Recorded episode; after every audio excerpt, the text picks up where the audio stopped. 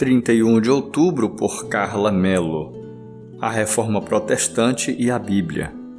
Os bereanos eram mais nobres do que os tessalonicenses, pois receberam a mensagem com interesse, examinando todos os dias as Escrituras para ver se tudo era assim mesmo.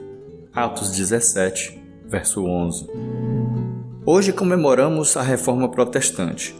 No dia 31 de outubro de 1517, Martinho Lutero afixou na porta da Catedral de Wittenberg as suas 95 teses, protestando contra os dogmas que eram contrários às Escrituras. Os princípios desse movimento são conhecidos como as cinco solas: sola Scriptura, somente a Escritura, solus Christus, somente Cristo, sola gratia, somente a graça, sola fide, somente a fé, e soli deo gloria, somente a Deus a glória. O primeiro e grande princípio, sola escritura, é que a verdadeira religião está baseada nas escrituras.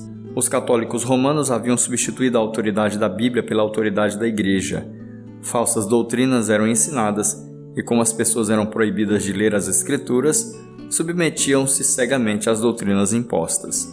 Infelizmente, apesar da liberdade de acesso à Bíblia, muitos ainda não conseguem enxergar a importância do conhecimento dela para a sua vida espiritual acreditam em qualquer vento de doutrina. Não percebem que a falta de conhecimento os impede de viver a verdadeira liberdade que o Evangelho é capaz de lhes proporcionar.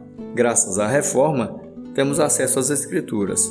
Podemos ter uma Bíblia só para nós e numa linguagem que compreendemos. Não podemos abrir mão desse grande privilégio.